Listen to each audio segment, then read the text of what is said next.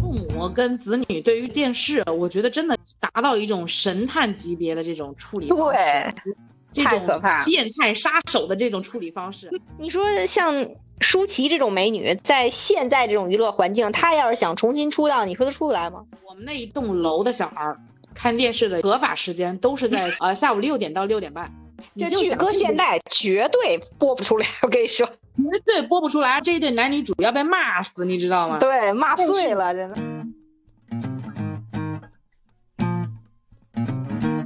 听友们，大家好，这里是老好玩栏目，我是主播老邓，我要跟我们的老王来聊一期很有味道的话题。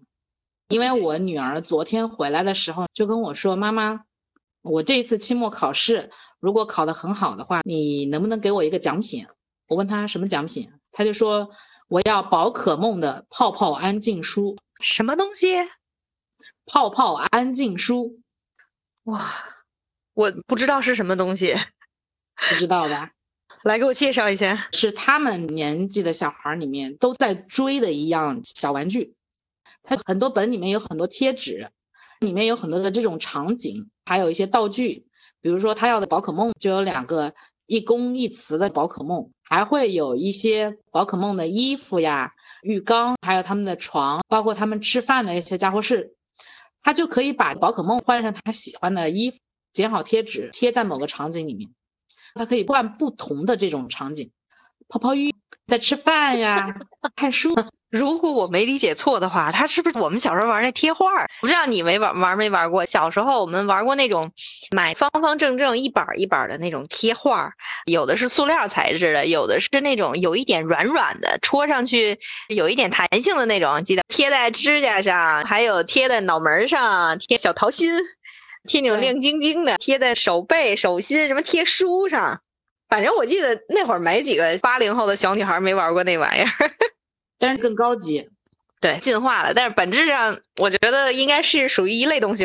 对我，我看了一下我女儿现在追的几样玩具，包括萝卜刀，还有蛋仔派对的一些贴纸、奥特曼的卡片。我看她现在玩的这些东西之后，我就生出了一个感慨，觉得我们就可以作为这一期的主题。我们年代虽然我们吃的少，但是我们吃的好。少吗？我觉得我们小时候还吃的挺多的，种类还是挺丰富的。你想，我们那时候贴纸那种贴片，它的一个很单一的一张，它就没有那么多场景。但是我们是有香珠，我不知道你有没有。特粒儿特别小，颜色也不一样，有的粒儿还是半粒儿半粒儿的香珠，对，形状有点不是特别规则，是很 Q 弹的。对对对，是的，玩过，玩过，玩过。很香，香对对对，不是它还是有好好多香味儿，有葡萄味儿的，什么苹果味儿的，草莓味儿的，有印象。你不说我还真没想起来。还有很多的这种什么小摆件、音乐盒。那时候我们小时候的玩具还是感觉有质感一点，也是我带有个人的情绪色彩。对，我觉得按道理来说，现在的小孩儿肯定玩的比我们小时候要好。他们的物质条件，他们玩具的技术水平啊什么的肯定都高了。我记得谁，他玩什么乐高，可以拼成很复杂、很复杂，成人都可以玩的那种。他等于说零件拼完了这一套之后，他可以拆下来用在其他的作品。等你的乐高多了之后，你还可以自己根据自己的想象力组装。我觉得现在的孩子真的太幸福了。但是我觉得我们那时候也不差，就便宜关键是。对我们小时候，我印象中堆积木，木头的质地很轻，啊，一般上面刷清漆呀，或者彩色的漆呀，玩的也很开心。而且我们说，我觉得它很系统，你觉得吗？哪你说哪一类？女孩玩的，还有男孩子玩的。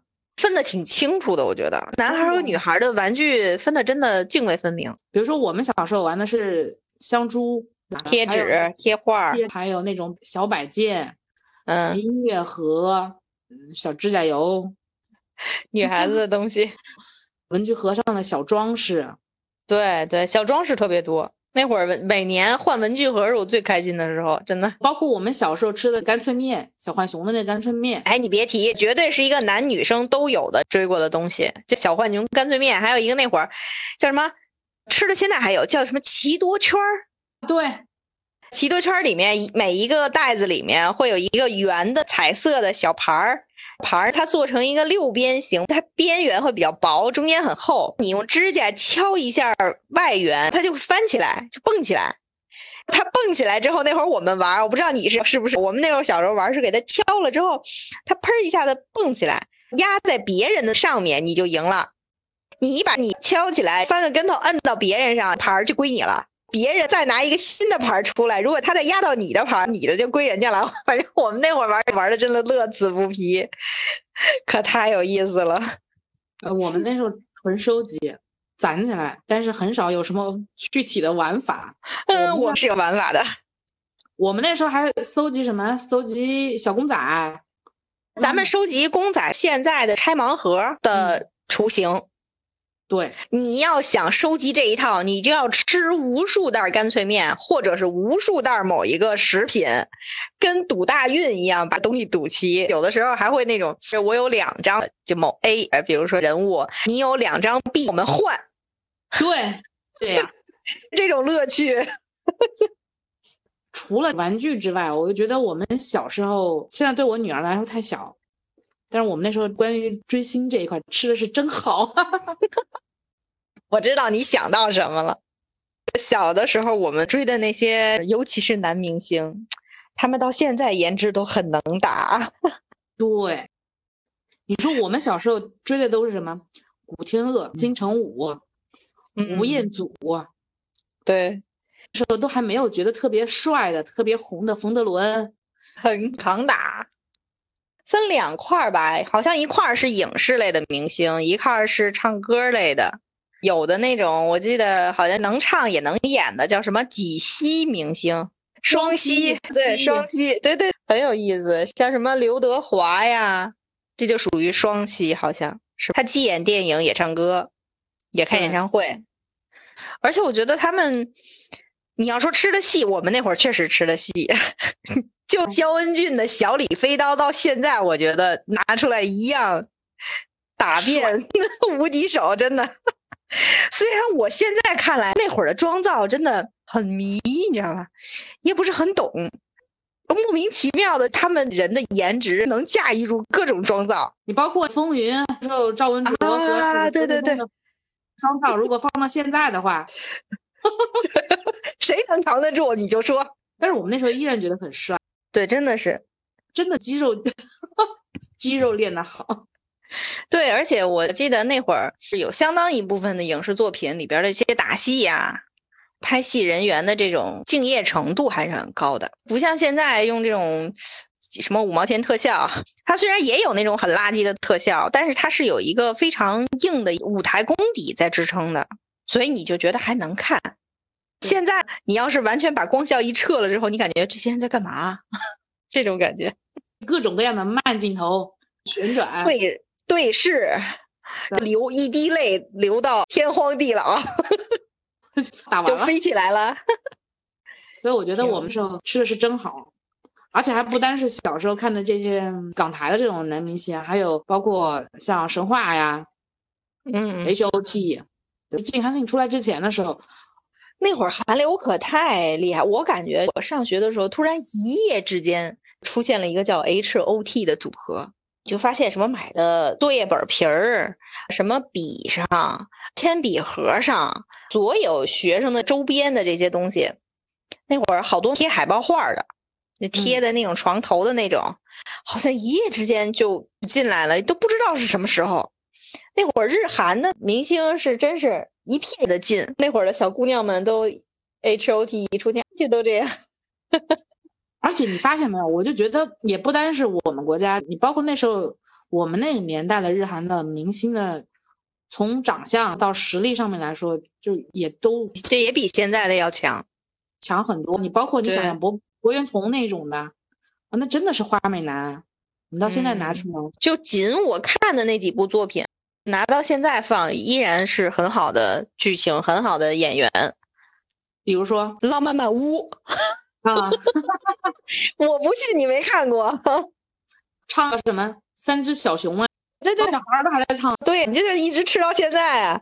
我就看过两部韩剧，就真真正正从头到尾看，一个是《浪漫满屋》，还有一个我叫金三顺，玄啊，彬、就是对对，玄彬和谁金星儿，是吗？我不知道它叫什么，我就是从头到尾看过就这两部韩剧。你不潮？听听我的，嗯日本的《东京灰姑娘》《东京爱情故事啊，听过，》，后来的《情书》，听过呃韩剧包括《星梦奇缘》，听过，没看过。宋慧乔最早的一版叫什么来着？还有一个叫什么《薰衣草》电视剧台湾。啊？是吗？我那会儿真是看电视剧看的太少了。你这不潮，你知道吗？我是那会儿比较 low 的那一批，家长只让只看一小会儿电视的那种人，你知道吧？我也是这样，但是我有招。你不听话，对，我看看完了之后，因为我妈不是会摸电视的大屁股嘛，那是大。哎呀，我操，太有记忆了！我也有这一招，我先听听你怎么说的。我时候夏天的时候是有呃风扇，嗯到了冬天的时候，我就会就没有什么安全意识，大家别学，我就拿湿毛巾糊噜糊噜几下，上面再盖一层，我妈就摸不出来。我看了好多韩剧，那时候四部曲，四季四部曲，冬季恋歌，什么秋天的童话，宋慧乔跟宋承宪，我忘了叫什么名字，反正得绝症。哥哥是恋人，说的必须的几个剧情都在里面的，叫什么忘了。车祸、癌症，对，呃，什么同父异母的兄弟兄妹，日本明星里面，福山雅治、木村拓哉、龙泽秀明这几个，你说多帅？拿到现在他挺帅的。我们说有个非主流的时代，就 感觉现在的日本明星回到了年代。非主流真的是一个我很难理解他，好像大家通过呃什么 QQ 空间的签名、QQ 的头像，还有人的染发的发型，就用那种基本上你用键盘打不出来的字儿，粘在自己的 QQ 签名。对对，火星文，火星文。用那种明暗对比很强、很魔幻的颜色去做自己的头像，一般会有一个什么炸毛头的黑色阴影遮半边脸的那种，就觉得我始终没有走进世界，我我现在依然不是很理解为什么会那样，是也是我们家管的太严了。就像你刚才说那种看电视吹风扇吹，你知道我妈后来进化到什么程度吗？呃，你说那些招我都用过，首先。就什么湿毛巾、湿毛巾擦什么电视，我包括我还干过那种拿那种攥不出水来的湿毛巾铺的整个厚的很厚的包上，对，拿风扇对着毛巾吹，你知道，我把我学的点物理化学知识全用上了。毛因为毛巾会带走水分嘛，热量就会包就没有那么热。对，回来我妈摸，一般夏天摸不太出来，但是我妈牛，她最开始是。然后我们俩是互相进化的，你知道吧？最开始我看她一摸电视是热的，给我揍一顿。后来我就知道降温嘛，我会在我妈提前回来的多长时间内把删电视。后来我不是用了湿马湿毛巾事儿之后，我妈又发现了，她说电视上原来有好多土，怎么现在都没有土了？你懂你懂逻辑吗？你对电视肯定做了什么，所以它没有土了，以至于我后来真的是无路可走。因为电视后边的土你不能动，这个北方你知道，北方跟南方不一样，就基本上一两天，如果电视你要不擦的话，它上面有特别细的一层静电土，那是绝对不没有的，所以导致最后我看电视真的非常困难，在我们家太难了。父母跟子女对于电视，我觉得真的达到一种神探级别的这种处理方式，这种变态杀手的这种处理方式。你妈是看土，对不对？我妈是干嘛？她后来也摸不出来，但她知道，就潜意识里面觉得肯定是不对的。我妈是看电表，因为我们小时候没什么电器嘛，也没空调，也没什么。他看电表，他说这电表转，这个对，绝对用了什么大件了。家里的冰箱肯定不是，那就只有电视。太牛了，我真的。我我就有一次印象特别深，在没有发现土这件事之前，我不是拿湿抹湿湿抹布擦完了之后搭在那儿吹嘛，就没那么热嘛。我妈回来之后，电视壳子的表层是凉的，但是我不知道那天我妈怎么了，她当时摸完了没事儿，今天表现不错，没看电视。她过了一会儿，你知道电视后面俩坨子是金属，你知道吗？它的金属会持续散热，过一会儿那壳就又恢复热了，你知道吗？我妈过了一会儿又去摸了一下，不对，电视怎么还热了？说你是不是拿风扇吹了？真的绝了！我就回想起来，我跟我妈斗智斗勇的过程，记忆清晰程度比我看电视记得还清楚。我记得我小时候还是有一些允许范围之内的，我们家没有，我们家只有饭后看那十分钟，新闻联播结束，或者是新闻联播没有开始之前，任选一个十到二十分钟。我们那一栋楼的小孩儿。看电视的合法时间都是在呃下午六点到六点半，《小神龙俱乐部》记得我忘了是几点开始播，反正是卡着点儿看一会儿。那会儿看的动画片儿也什么《黑猫警长》《魔方大厦》，一个《天书奇谭》，好像动画片那会儿都非常高级。对，你像小蝌蚪找妈妈手绘的水墨，后来才知道《金刚葫芦娃》是一个给成人看的动画片儿。还有我印象很深，我不知道你有没有印象，好像是哪个动画片里有一个螳螂，螳螂夫妇，反正母螳螂会把公螳螂吃掉，简直童年阴影，当时太难理解了，好伤心。看完了之后，你说的说明你的记忆有错误，这些都是在六套播出的，中央六套，嗯。中央六套那时候我们小时候的命，真的对，是的，是的。我记得好像《小神龙俱乐部》里面，我就看到后来的一些，像什么《美少女战士》，叫什么《叮当猫》，有那么几个，应该是外来的动画片儿。音乐什么？美琪和他妈妈到山上去，对吧？其实 印象太深了。那会儿小时候，我觉得真的看的动画片也比现在的动画片要。深奥一些。现在我老感觉那什么《喜羊灰太狼》、什么《熊大熊二》有点弱智。我们小时候看那动画片，很多是在地方台播出的。你那时候在北京台也是大台，我们那是地方台，比如郴州台。郴州台里面就经常放一些我觉得特别好看的动画片。你比如说，我记得最早的《灌篮高手》，嗯，《猫和老鼠》是在中央六套，《尼罗河女儿》啊，对对，《尼罗河女儿》，《尼罗河女儿》是不是还有书？对，还有漫画。漫画，我那会儿真的漫画，真是那会儿我追的特别狂热的一个东西。一个是机器猫，那会儿狂热到什么程度？我买不起，我也要到书店里面去把最新一期出的机器猫看完了再回家。说到漫画，我想起来了，我觉得我的女性意识的崛起是来源于漫画。哪个？哪部？猫眼三姐妹。我的天呀！还有城市猎人。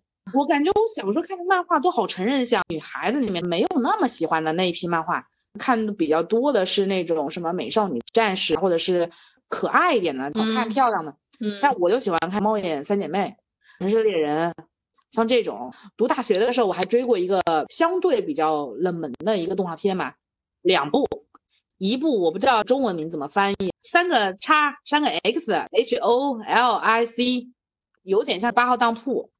有一个女神剑，男中学生世间去找寻一些欲望之人，给予奖励和惩罚，好多这种题材的，对，但是很新颖的，对，而且动画特别暗黑，你知道，画面还有他的语言，还有包括他的音乐，我妈那时候就一直以为我在看鬼片，特别是大年三十的时候，我妈听我放，她就开始发脾气，她说你大学四年里面你有多少个时间才在家过的，你就在这看着鬼片。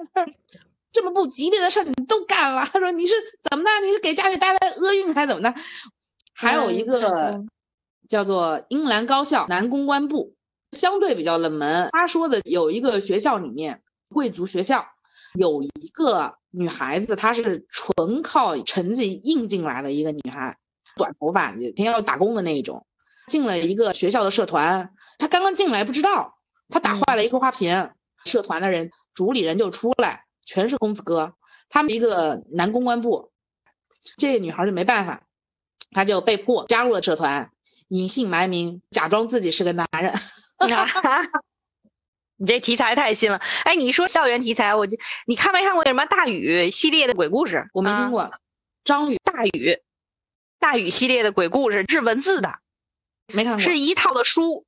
我不知道是因为太小众了，是一套鬼故事，它是那种逻辑什么的各方面都很紧密的破案的故事。比如说学校突然出现一凶杀案，现场有什么相关的人，有什么 A B C D D，通过大雨去破案的。你最开始看着怎么看怎么像个鬼故事，最后他总能给你合理化解释了。有一套大雨系列。哎，书当时我很狂热，你知道吗？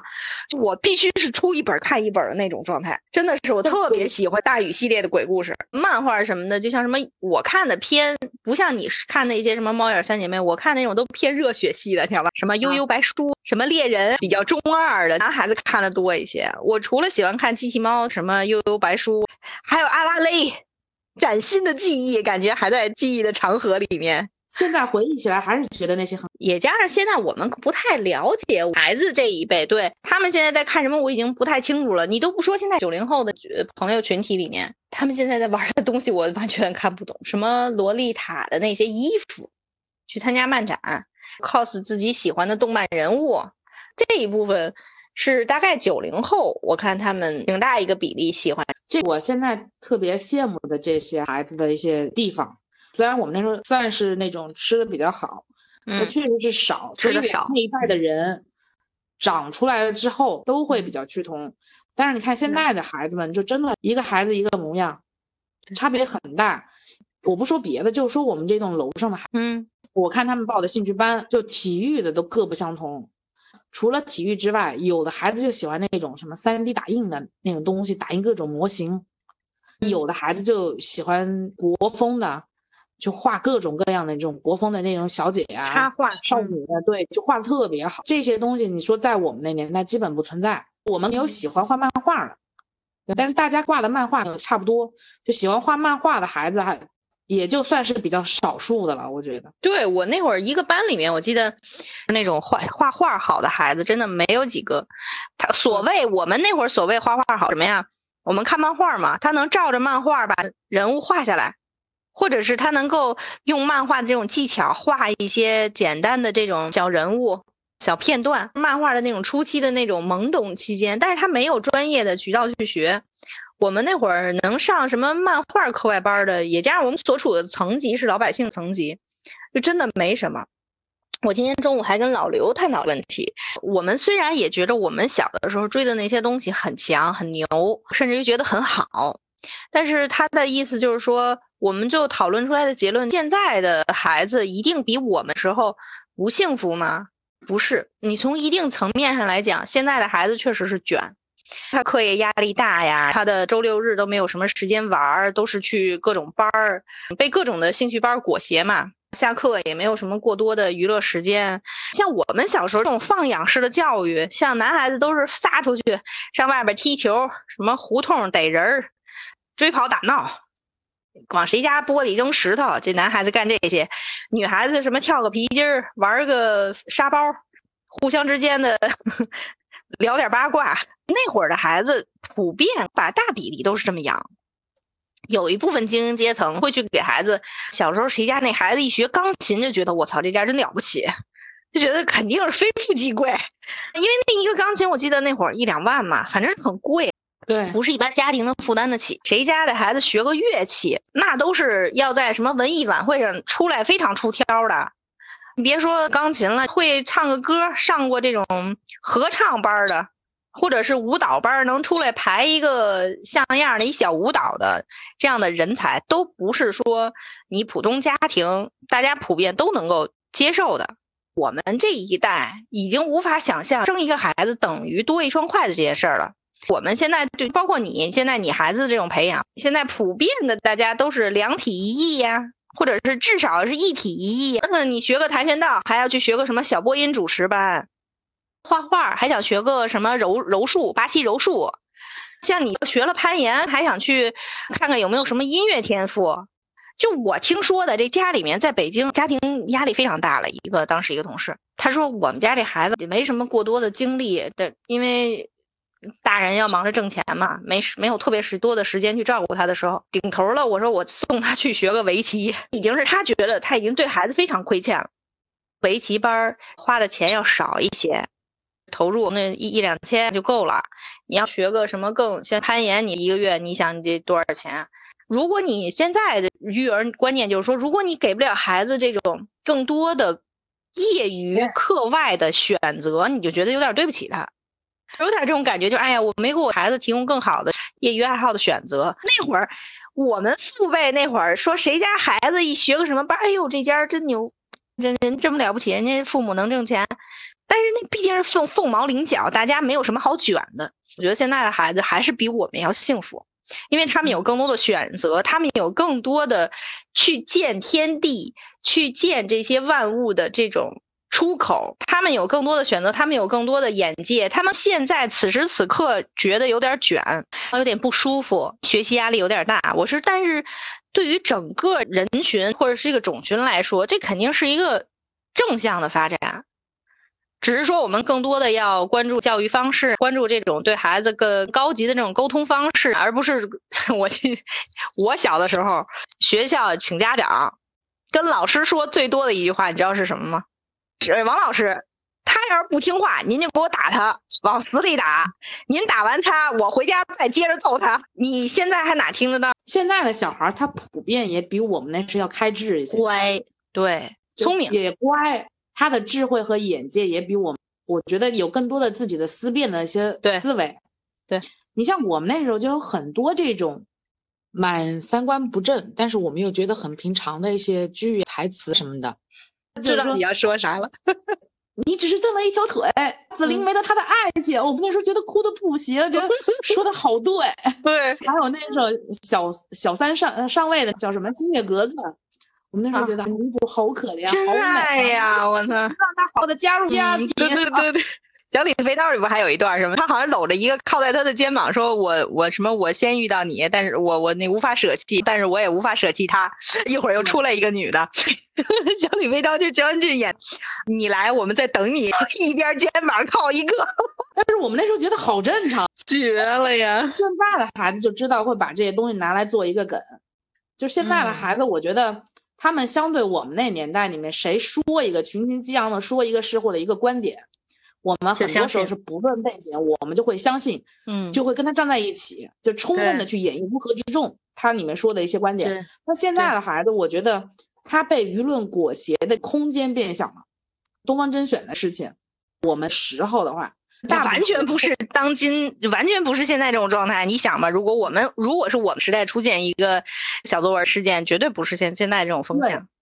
什么知恩图报，什么滴水恩涌泉相报，什么士为知己者死，肯定是一边倒的去投。哎，就觉得你你对你有知遇之恩，你怎么能还图回报，还谈钱什么的？你就应该为这家公司奋斗什么的。那会儿我们真的是被这种声音，包括我我父母那一辈儿说的也是，你到单位你得好好给领导干，发挥什么光和热，有点儿像什么？因为我有点理解他们那会儿是分配工作，他们工作是为国家，为了理想，为了很多这种无形的东西。因为他们不需要操别的心，他们出了学校之后就分配工作，就分配工厂，就分配宿舍，呃，甚至于直接工厂里边这哪 A 跟 B 看对眼了，就两个人都是工人，就在工厂里就驻扎下，再去生孩子，再去申请房子什么的。他们整整个是公立的一条体系，它跟我们现在所面临的这种职场环境完全不一样了。在他们角度上，对你打从上学上完了学，你就进这工厂了，工厂好你也好，你甭管是工厂里烧锅炉的，还是扫地的，还是厂长，你们之间的财富差距都不大，都是工厂的效益好，这里边所有的工人大家几乎是都得益的。他们在那么一个环境下，他们特别能够理解，就是说这种我得为工厂奉献光和热，我需要努力干活。我觉得在大背景下，这些话都没有问题，嗯，但是现在不是了，现在是一个被资本裹挟的一个社会。那你说，作为东方甄选来讲，你这么大的获益，你一个私企，你一个当老板的，跟你下边的头部主播去谈理想、谈情感，甚至于还借钱给他买房子，我觉得这种事儿真的在时代听起来真的太扯了。所以我觉得现在的孩子们，他们开智之后，三观上面，还有你在价值观上面，你很难去指责一些孩子，或者说评论一些孩子，你们现在还不成熟，就这种话，在我们父母辈就到现在还都在跟我们说你没有成熟。但是现在我觉得我们这一辈的父母很难跟现在的孩子们，或者说比我们晚一辈晚十年，你都很难说你不成熟。我觉得他比我们那时候成熟，他脑袋里面思考过的一些问题，他怎么去辨别是非的能力。我觉得是比我们要强很多的。对，所以为什么现在一说零零后整顿职场，我们那会儿整顿什么？我们那会儿就会跟领导说：“对，您说的好，您说的对。”我们掰回来说一下，不说董宇辉事儿，我们可以单出一期。对，董宇辉我也有好多事情想吐槽的，但是我 要忍住。你忍一忍，下一期我们说，我觉得我们虽然就是说没有像现在的年轻人开智开的这么好，呃，眼界这么开阔。但是我觉得时候那时候资本的实力没有那么雄厚，嗯，就我们至少在奶头乐这一块儿，我我觉得我们还是享受的挺多的。就是用我老公的话，就是说我小时候快乐呀，这种快乐甚至于辐射到我现在，我人的心态都抗压能力比较强。我怎么说这种自自娱自乐的这种这种能力非常强，导致我现在整个人的心态呀，活得不那么拧。你看我们那时候看的电视剧，还有男明星，你刚刚说的。第一个，我们那时候的看到的相关的这种娱乐作品，嗯，它没有受这么多的影响，没有那么多的限制，允许成精。呃，你看过一个叫什么《法门寺猜想》？嗯，知道。嗯，他说的是生死轮回的一个东西，但这东西在现在不说了。对，现在且不能说这种生死轮回。就连穿越东西，你都得换一个角度来说。我写了一本小说，小说里面的故事是这样的，结果他醒来之后发现我穿越了。小说的内容好烦呀你！但是你很多关于人的一些奇思妙想的，关于对于伦理这种宗教还有什么东西的一些相对来说小众一点，但是没有那么正确的一些东西，现在你基本上是看不到了，甚至于说。稍微出格一点的东西，你现在打个啵儿，这种对都不行。也现在的摇滚明星也是一茬不如一茬。我觉得我们那会儿的摇滚明星太牛了，简直跟现在一比，我也不知道是因为摇滚的这种音乐形式它比较叛逆，现在也是不容易被表达了，还是说现在的人真的就不摇滚了？我们小的时候都吃的是什么细糠？什么窦唯呀、张楚啊、崔健呀、何勇、张楚。干净利落，或者是真的歌词非常有力量的那种，现在真的呃确实少了，少了一些，不是没有。像我看，就前两年月下出了几个乐队还行，但是也真的很克制，很克制了。我们年代里面去定义摇滚的一个很重要的元素，愤怒，有愤怒，有不甘，有不满，这些情绪你可以画在里面。但是对于现代人的这种吃饱穿暖，他的愤怒值没有那么。高，我唯一不明白的，我觉得我们年代的男明星真的就是很多样，但现在的男明星我真分不出来。我好几回我看见两个男明星名字很接近，有一个好像是已经被禁了，还有一个代言了一个什么。我那天我一看，我说，哎，我一看他姓，你知道，我以为是被封禁的。我说，哎，不是被封了吗？又出来了。自言自语的说，我老公说，他说不是同一个，他说你太土了。我我分不出来，你知道吗？现在不光男明星，女明星你也好不好辨认了呀？我们那会儿的美是各种各样的美，有叫什么尖脸的美，有方脸的美，有圆脸的美，有大眼睛的美，有小眼睛的美，也有单眼皮的美，有高鼻梁的美，也有小鼻子的美。现在不是，现在的美的标准被固化了，美的让人分不出来谁是谁。真分不出来。你记得你小时候你印象比较深刻的几个有美男美女的这种电视剧有哪些吗？嗯，甭管是电视剧还是电影，在我的印象里，它叫美的什么张曼玉，嗯，这是我觉着美。但是它也王祖贤，包含像舒淇，他们美的都不一样。还有演那《大话西游》里边女的叫什么？朱茵。对，朱茵。这些我能说得出来的，还蒋勤。嗯，我认为很美的一些，什么年轻时代的陈红，这都非常美。这这越来后边后边的真的就记不清，记不清也叫不出来。你像我叫得出来，这些都是他无论是在什么剧，在什么场合，一一脸一崩出来，我立马就知道是他，辨识度非常高。你说像舒淇这种美女，在现在这种娱乐环境，她要是想重新出道，你说她出得来吗？够呛，不一定出得来，真的真的。而且那会儿的美也不，大家也不非得去动刀子削自己的脸啊，或者怎么样。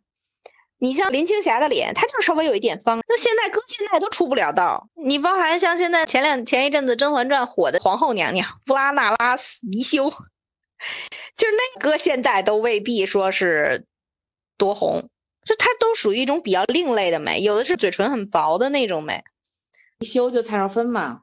嗯，对，蔡少芬。对，我想起来另外一个是，我感觉我们小时候追这些电视剧，它的很多的编剧很讲究。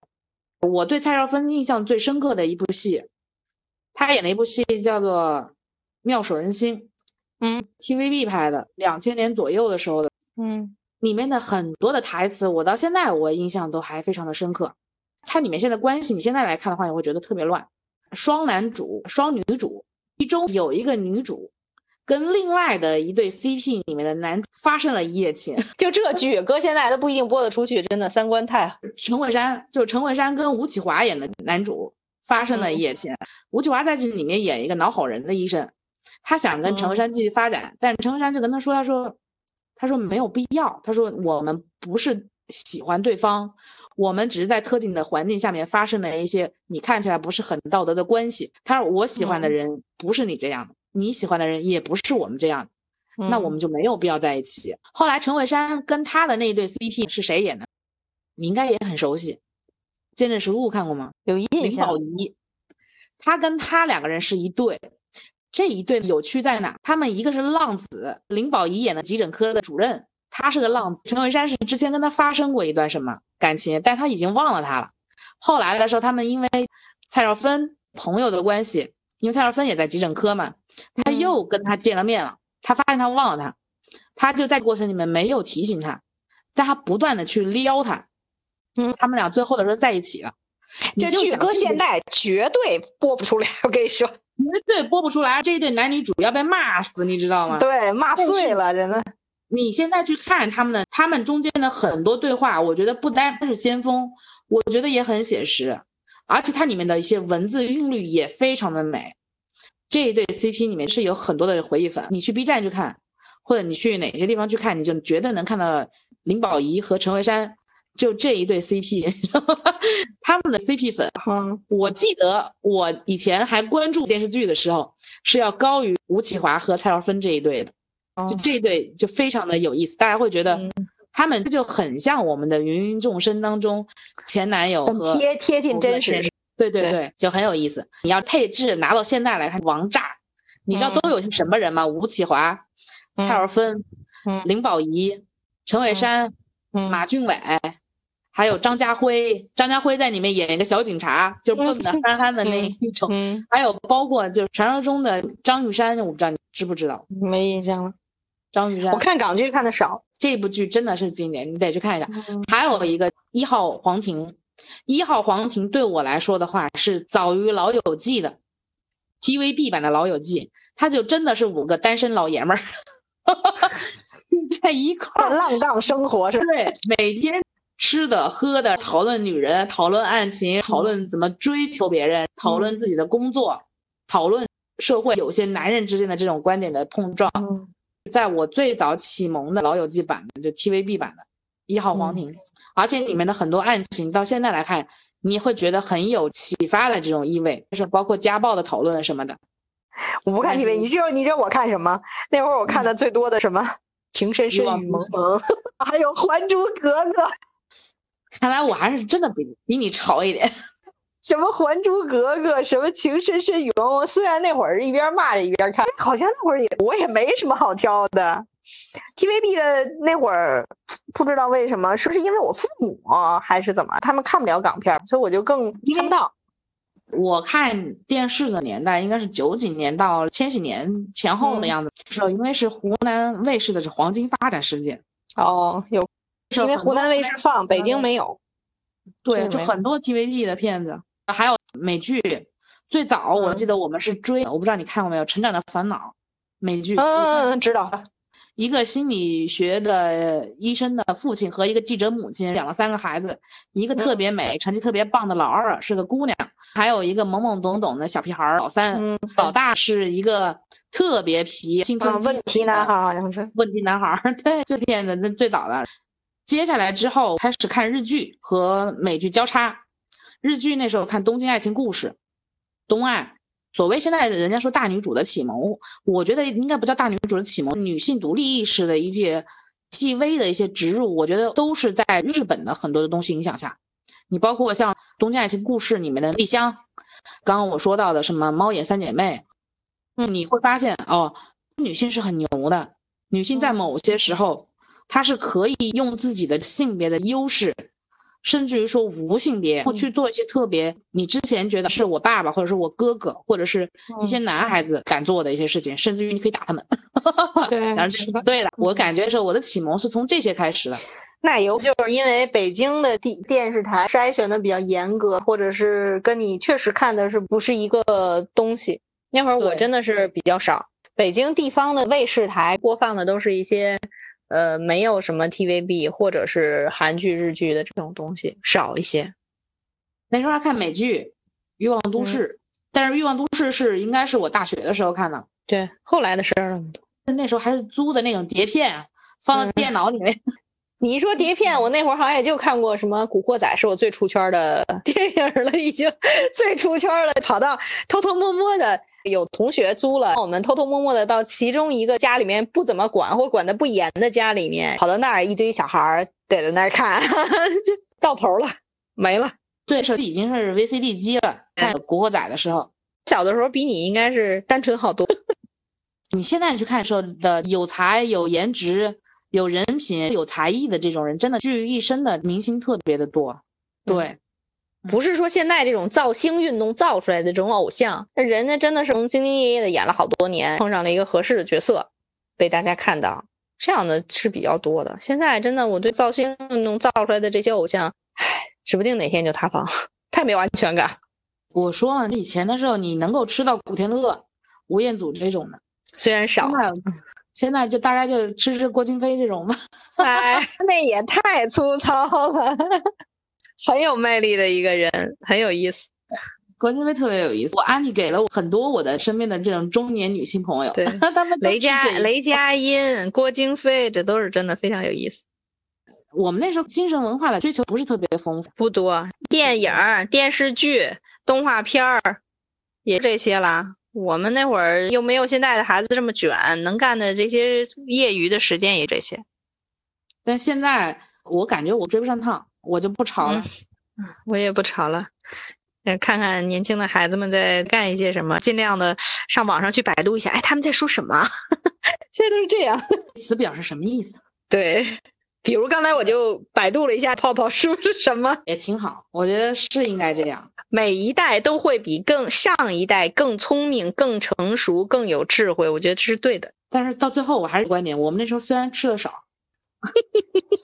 但 是真的吃的细是，搜一搜吴彦祖的写真图，哎呀，老阿姨在不断的安利。虽然他现在有点秃，但是不改变他在我心目中男神的形象。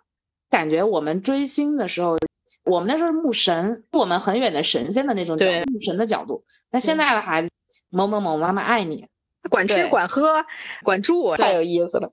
那会儿追星的最高也买买海报，买个他出的什么 CD 正版 CD，买盗版的都不是真爱，买正版 CD 就已经很强了。一说我买的是正版，贴着他的头像，粗制劣造的铅笔啦，什么文具，什么小转笔刀，就贴着那些相关的，这应该叫周边。时候我们买杂志，如果带明星海报的话，我们就觉得特别赚，这还真赚呀，留起来舍不得窝窝那种死印儿，唉。很不一样，我们年代追的和我们现在追的人、事、电视、明星，包括方式，差别都还是非常大的。单纯而蠢，那会儿是，但也没什么不好的，我觉得，说不定过几年之后，现在我们谈论的这些追星的，或者是有不同追求的这些孩子，再看他们更晚那两代的时候，他们就觉得，啊，虽然我们那时候吃的没有那么多，但是我们吃的好呀。这句话，周麦哥是你是。对，行吧，行吧就这样吧，拜拜。